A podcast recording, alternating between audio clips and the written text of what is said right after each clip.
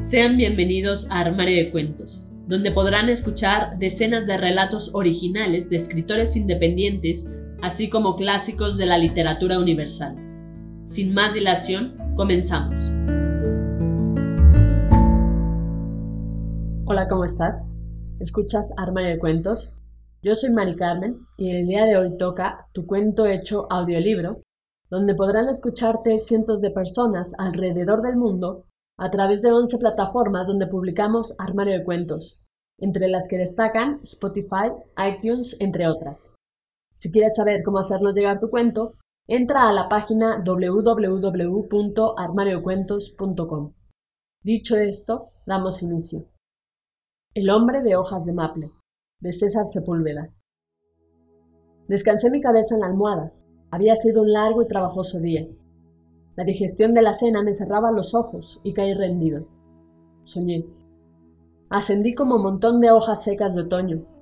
Flotaba por todos lados y un ventarrón me echó fuera de mi dormitorio. Después de elevarme unos metros, pude ver desde arriba cuán diminuta era mi casa.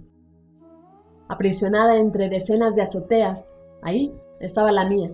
Era pues solo un punto más. La manzana en donde se ubicaba la propiedad era repleta de tejados y techos, unos desvencijados, otros en buen estado.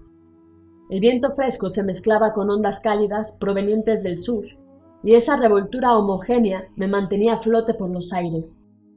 Mi cuerpo formado por cientos de hojas de maple se movían con una coordinación impecable. No estaban unidas entre sí, sin embargo, como río, que no pierde su cauce, mi cuerpo volaba. Me levé aún más y pude observar un montón de cuadros con calles divisorias y muchos más tejados, techos y azoteas. Pude percibir que en cada uno de estos se jugaba una historia diferente. La mía era muy sencilla. Había enviudado hace un par de años. La vida decidió no darme descendencia, así que el día en que ella murió quedé solo. En ocasiones me ponía un tanto sentimental, pero hacía meses que aceptaba con cierta resignación mi estado. Disfrutaba de mi trabajo y de las caminatas por la ciudad, entre viejos edificios y el vaivén de la vida y de los comerciantes ambulantes que muy temprano regaban las aceras levantando ese aroma a tierra mojada. En mi nuevo cuerpo formado de hojas, podía escuchar las historias de los vecinos, que a la verdad nunca llegué a conocer. Eran vidas, digamos, más complicadas. Resonaban por los aires las vibras que parecían de preocupaciones. Un llanto se escuchó a lo lejos y yo solo floté.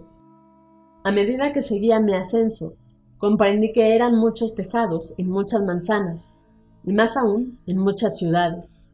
Miles de historias se entrelazaban, algunas se conjugaban, como la del zapatero y doña Eduviges, que se entendían en secreto, o bien la de Carmelo, el tablajero, que soportaba en silencio a su mujer. Anita y Katy, que se la pasaban comiendo galletas escondidas, ocultando las envolturas entre el descansabrazos del sillón. En fin, miles de historias que a cada instante se agregaban. Ya en la atmósfera pude ver no solo tejados y manzanas, sino ciudades y países. Mejor aún, continentes completos estaban configurados de igual manera. Me tomé un respiro y pude entender la insignificancia de mi presencia terrenal, constante, que solo era mi historia un renglón más en el libro de la existencia. Noté que había muchas personas en mi misma situación. Desde arriba la vida se ve menos complicada, y supe que el mundo es demasiado grande para servirle. Inicié mi descenso con la firme convicción de que al aterrizar haría un mundo para mí, más pequeño y práctico. Opté por una vida con pequeños logros diarios y que los aplausos los dejaría para otros. Bajaba plácidamente. Vi cómo el planeta se engrandecía cada vez más. Luego, las costuras montañosas de la tierra y los caudalosos ríos eran arterias que formaban una telaraña azul. A medida que me acercaba observé mi ciudad, luego la colonia, pero un norte cambió mi trayectoria y me alejó de mi barrio. Planeé hasta sobrevolar el cementerio. Lo distinguí con claridad al notar el mausoleo de doble altura que se levantaba al centro de este. Una vibración en mi cuerpo, que no había sentido durante el vuelo, llamó mi atención. Y con los brazos abiertos sentí cómo es que se desprendían las hojas que formaban mis manos. Un dolor como de gastritis atravesó mi pecho, y al bajar mi vista encontré un gran hoyo. Mi cuerpo perdía consistencia y pensé que me estrellaría sobre unas cuantas personas que rodeaban un ataúd que estaban a punto de sepultar. El viento frío terminó por romper mi cuerpo en miles de hojas que cayeron como lluvia sobre el panteón, sobre tumbas, lápidas y las personas que pude reconocer como mi familia y algunos compañeros de trabajo.